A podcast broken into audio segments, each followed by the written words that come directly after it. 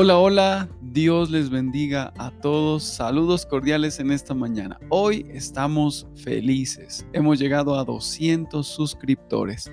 Eso significa que este canal está bendiciendo a muchas, a muchas vidas y e indirectamente a muchas familias. Así que estamos realmente agradecidos con Dios. Dios puso este proyecto en nuestro corazón de bendecir su vida a través de este canal. Así que eh, qué, qué bendición que usted haga parte de esta familia y sea bendecido continuamente. Hoy continuamos con nuestra lectura Una vida con propósito, hoy capítulo número 16. Lo que más importa. Empecemos. No importa qué diga, qué crea o qué haga, sin amor estoy en bancarrota. Primera de Corintios 13, versículo 3. Amar significa vivir de la manera que Dios nos ordenó vivir, como lo han y oído desde el principio. Su mandamiento es este, vivan una vida de amor. Segunda de Juan, capítulo 1, versículo 6. La vida consiste en amar porque Dios es amor, la lección más importante que quiere que aprendamos en la tierra es cómo amar. Cuando amamos es que somos más semejantes a Él y por lo tanto el amor es el fundamento de cada mandamiento que nos ha dado. La ley entera puede ser resumida en este mandamiento. Ama a otros tal como te amas a ti mismo. Aprende a amar desinteresadamente Aprender a amar desinteresadamente no es una tarea fácil. Es contrario a nuestra naturaleza egocéntrica. Por eso es que se nos ha dado una vida entera para que lo aprendamos día tras día. Por supuesto, Dios quiere que lo amemos, que los amemos a todos, pero Él está particularmente interesado en que aprendamos a amar a los miembros de su familia Tal como hemos visto, este es el segundo propósito de su vida. Pedro nos dice, muestren amor especial al pueblo de Dios. Pablo hace eco de este, de este sentimiento. Cuando tenemos la oportunidad de ayudar a alguien, lo deberíamos de hacer, pero lo deberíamos de poner especial atención a aquellos que están en la familia de creyentes. ¿Por qué insiste Dios en que le demos amor especial y atención especial a otros creyentes? ¿Por qué hemos de darles la prioridad de nuestro amor? Porque Dios quiere que su familia sea conocida por su amor más que por cualquier otra cosa. Jesús dijo que el amor que nos tenemos unos por otros, no, nuestras creencias doctrinales, es nuestro mayor testimonio al mundo él dijo, el fuerte amor de ustedes de unos por otros probará al mundo que son mis discípulos. En el cielo disfrutaremos de la vida de Dios para siempre. Pero primero tenemos que hacer un trabajo duro aquí en la tierra para prepararnos para una eternidad en la que pasaremos amando. Dios nos está entrenando al darnos varias responsabilidades de familia y la primera de estas es que practiquemos amarnos unos a otros. Dios quiere que usted esté regularmente en comunión íntima con otros creyentes para que puedan desarrollar su habilidad de amar. El amor no puede ser aprendido en el aislamiento. Usted tiene que estar alrededor de personas, aunque sean personas irritantes, imperfectas y frustrantes. Por medio de la comunión aprendemos tres verdades importantes. El mejor uso de la vida es amar. El amor debería ser su prioridad número uno, su primer objetivo y su mayor ambición. El amor no es una, una, parte buena de su vida, es la parte más importante. La Biblia dice, hagan del amor su mayor objetivo. No es suficiente decir, una de las cosas que quiero ser en la vida es ser amoroso, como si lo tuviera en una lista de las 10 cosas que más quiere hacer. Las relaciones tienen que ser la prioridad de su vida por encima de todo. ¿Por qué? La vida sin amor es realmente vacía.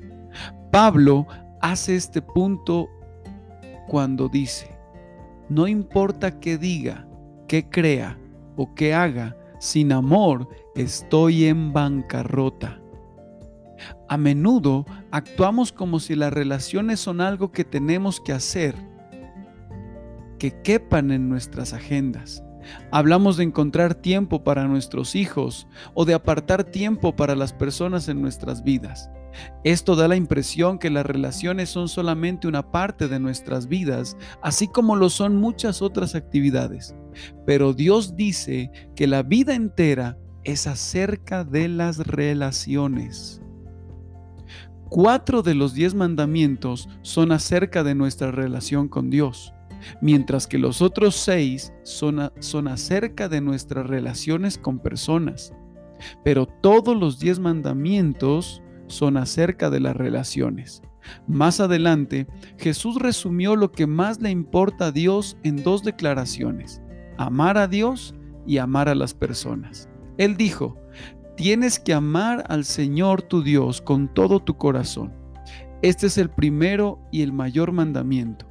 Un segundo igualmente importante es, ama a tu prójimo tal como te amas a ti mismo. Los demás mandamientos y todas las exigencias de los profetas están basadas en esos dos mandamientos. Después de aprender a amar a Dios, adoración, aprender a amar a otros es el segundo propósito de su vida.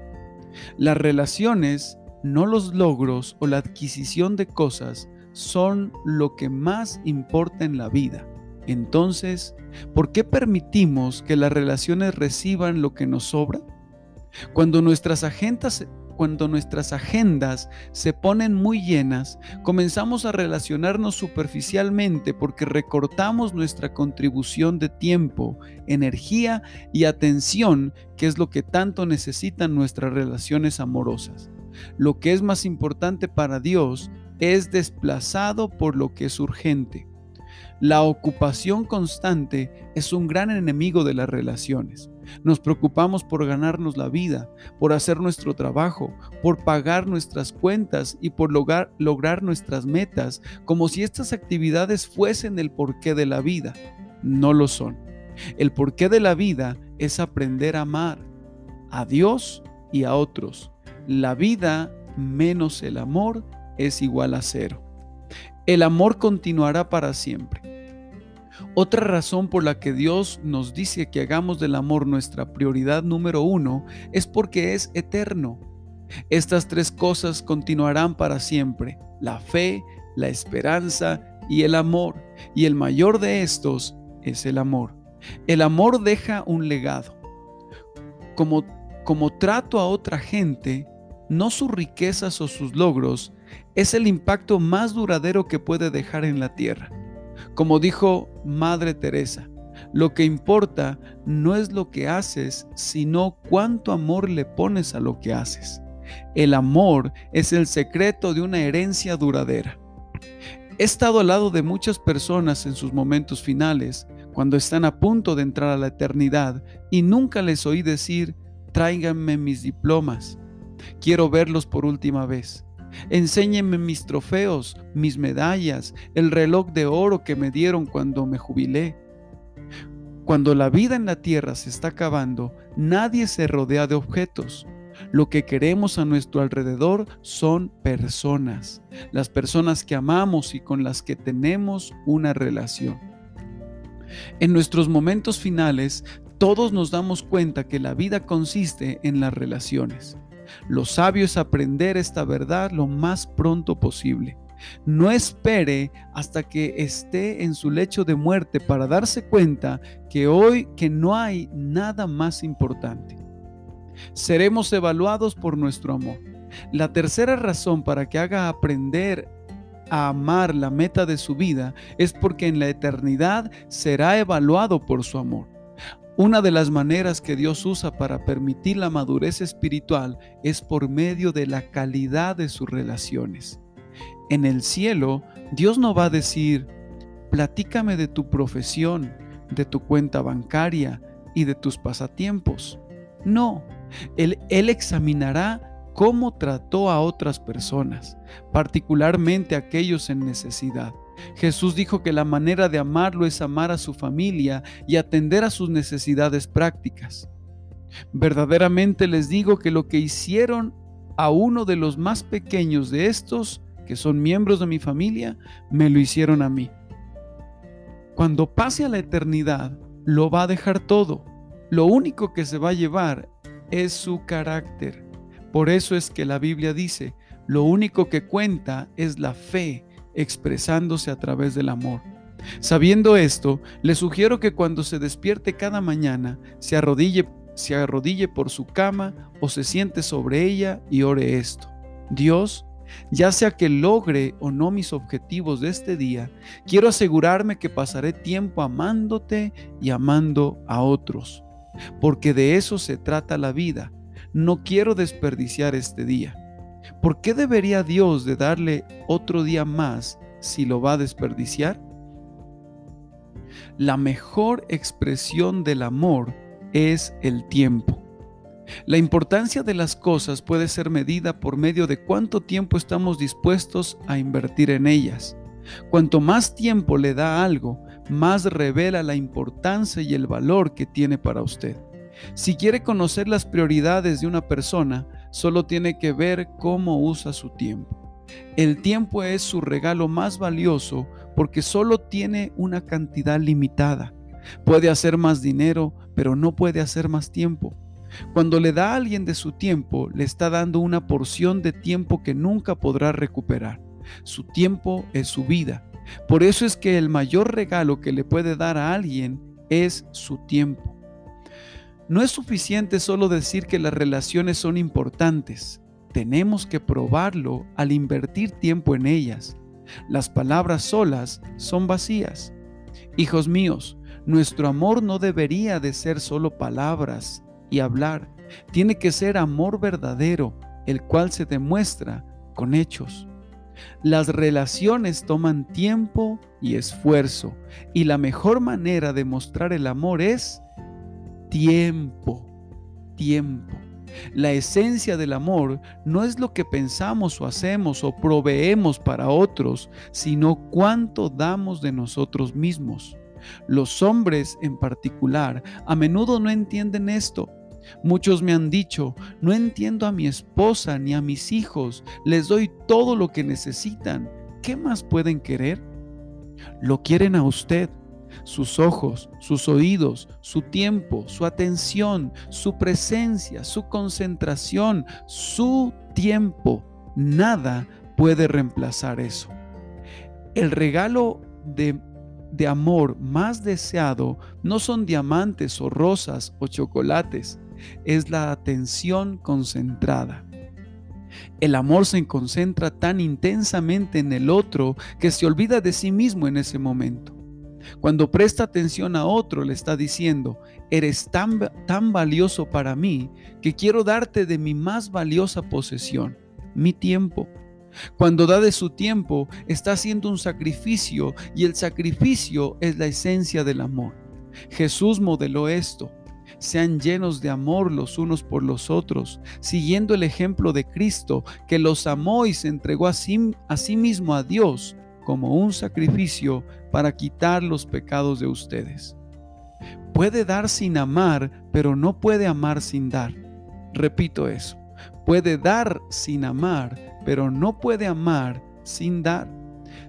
Tanto amó Dios al mundo que dio. Amar significa entregarse, poner a un lado mis preferencias, mi comodidad, mis metas, mi seguridad, mi dinero, mi energía o mi tiempo para el beneficio de otra persona. El mejor tiempo de amar es ahora. Algunas veces la postergación es una respuesta legítima a una actividad trivial, pero debido a que el amor es lo que más importa, este toma la primera prioridad.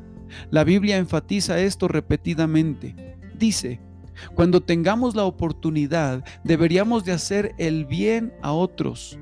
Usen cada oportunidad que tienen para hacer el bien. Cuando sea posible, haz el bien a aquellos que lo necesitan. Nunca le digas a tu vecino que se espere hasta mañana si puedes ayudarle ahora. ¿Por qué es ahora el mejor momento para expresar su amor? Porque no sabe por cuánto tiempo tendrá la oportunidad.